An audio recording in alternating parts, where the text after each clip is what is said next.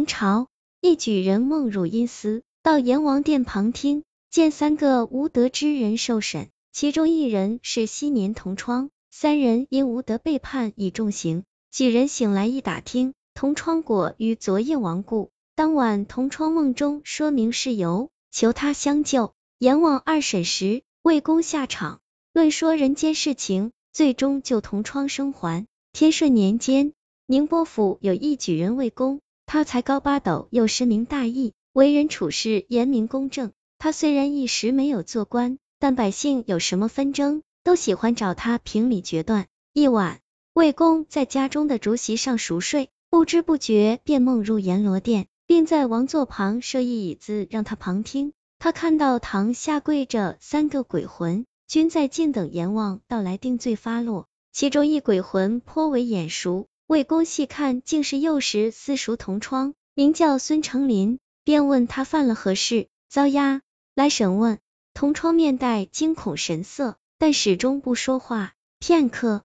阎王爷头戴高冠落座，怒拍惊堂木，对殿下三个鬼魂一一询问。阎王一问左边的鬼魂赵志，问其看到有大人和小孩同时落水，为何就大不救小？二问旁边的祝光叔，身为捕快，为何救官不救民？三问孙成林见路边老妇倒地，为何见死不救？阎王厉声问完，三个鬼魂面面相觑，均是哑口无言，不知如何应答。魏公立于一则旁听良久，只见阎罗王宣读完罪状刑法，便令一伙鬼差烧鬼窑锅，将三个鬼魂丢入滚烫的热油中炸了起来。魏公见场面血腥，当即被吓得醒来了。随后他满身冷汗，但梦中之境还历历在目。次日一早，魏公便赶去孙成林家中，发现这个同窗好友昨夜当真暴毙而死。自己心中十分疑惑，只能先安慰他家人一番，先行回家。到了夜里，魏公刚刚躺下听，听到敲门声，开门一看，那孙成林的鬼魂跪在外面，并且哀求魏公念在同窗一场，帮帮自己。魏公于心不忍，问道：“孙兄，我一介凡夫，应当如何帮你是好？”这时，孙成林止住哭声，说：“魏兄，你是明事理的大善人。”明晚阎罗王会再次请你到幽冥大殿旁听，进行终审定罚，到时你一定要替我洗去冤情啊！孙成林将当日之事细说了，原来前日他确实在街角遇一老妇无故倒地，但自己害怕被对方讹诈，于是举步不前，犹豫一番后便绕行走开了。魏公听完其中详细，不觉已是鸡鸣。那孙成林再三恳求后便消失了。夜里。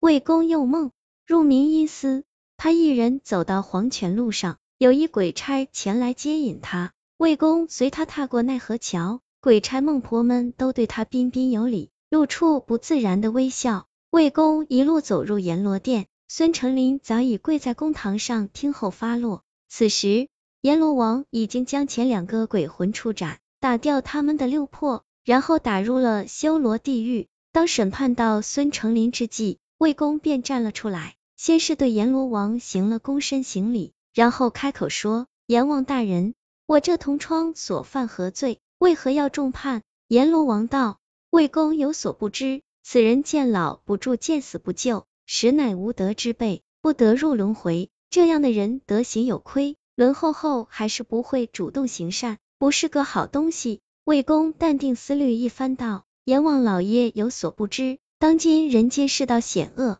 人非完人，有好坏之分。就算一老者倒地，一时尝试想讹诈对方的钱财，故而善人也不敢上前救助。我同窗并非坏人，实为有此顾虑才不助老。阎王指着孙成林说：“老妇后来死了，并非故意讹诈，他就是见死不救。”魏公又说：“人间有三不救：救生不救死，救官不救民，救大不救小。”阎罗王好奇，便请魏公逐一道来。魏公看了一眼四周，并不怕两边站立的凶恶鬼差，自己迈着步子走来走去，说道：“救生不救死，则是死者已死，无可挽救；而生者仍存，若杀来抵命，亦是多死一人罢了。”阎罗王听罢，觉得言之有理，又问魏公：“何为救官不救民？”魏公苦笑道：“官者位高权重，权位越高者责任越重，故下层之人惧之，遇到难舍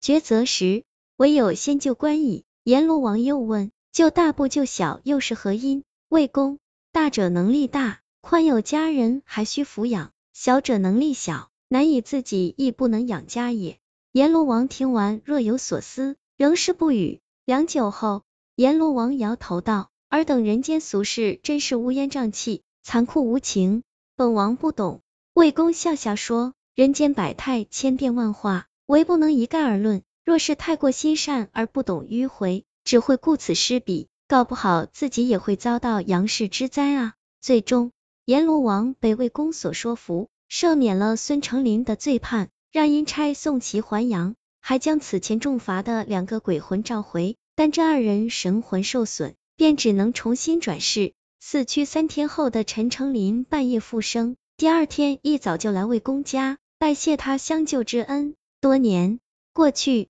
魏公在人间成为一个体恤民间疾苦的大清官，所判之案，结果均让百姓信服。魏公活了九十九岁，死后入到阴司，阎罗王亲自接见，让他做了幽冥判官长，专门负责判决鬼魂的去留和冤情之事。这个故事叫《魏公与阎王》，来源于净月斋民间故事，作者唐有时。服不服摔倒老人？这对现代人来说。真是个很难的事情，因为现在的世风确实有些问题，使得很多人心中害怕。服了有风险麻烦，不服肯定是德行有亏。阎王爷说的也没错，不过总的来说，德就是德，我们不能因为怕惹麻烦就损了自己的德啊。人在做天在看，不要怕，